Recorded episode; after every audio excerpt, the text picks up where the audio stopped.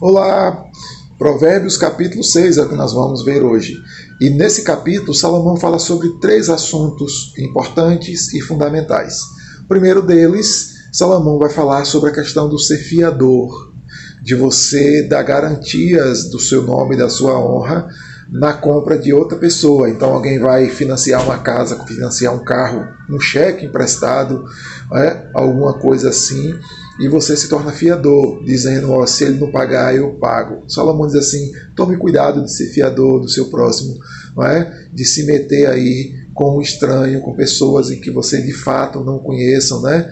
e pode sofrer calote de alguma maneira. E aí Salomão diz que a gente quando encontra alguém que está nos enrolando e que acabou sujando o nosso nome, Salomão chega a dizer assim: não dê sossego a ele, fica ali em cima dele ali, aperte ele ali para que ele possa honrar os compromissos e honrar o seu nome. Porque quando você confia em alguém e, é fiador de alguém, você está dizendo assim: ele é honrado como eu, se ele não honrar, eu honro. Então você está submetendo a sua honra a uma pessoa sujeita a errar e talvez a, a alguém que você já sabe que não tem essa dignidade toda, mas mesmo assim você faz. Então fica aí esperto.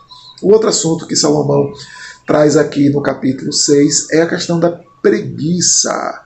Gente que é folgada, gente que abusa da bondade do outro, gente que não quer trabalho, não quer emprego e quer ter coisa boa. Não é?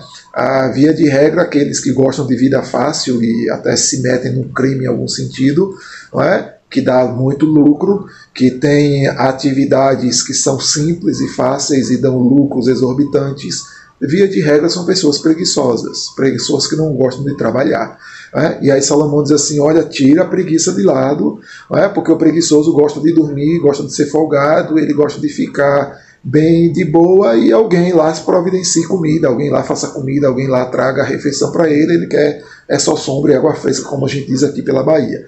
Então é, é pecado e a Bíblia diz que a gente tem que ter cuidado com essas pessoas também e ter cuidado para não ser preguiçoso, tá? Mas a Salomão aqui fala então a, o outro assunto aqui, o terceiro assunto, ele fala então que a gente precisa a ouvir o mandamento do nosso pai, a instrução da nossa mãe aqui, principalmente com relação à questão do adultério de novo. Né?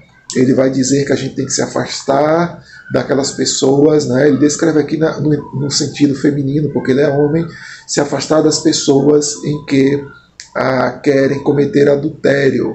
É? A mulher que elogia demais o marido dos outros, é? que fala muito bem dos outros, que tem aquela cantadazinha, ah, que se arruma, se produz, tem aquela paquera, é? tem aqueles olhares. A gente precisa fugir, se afastar dessas pessoas que estão alimentando aí a questão do adultério. Então Salomão diz, ó, cai fora aí. Então esses assuntos estão no capítulo 6, dá uma lida lá que tem alguns detalhes importantes para que você possa então, aprender e ficar livre disso, tá? Me segue que eu te ensino pelo caminho e até o próximo, que é o capítulo 7.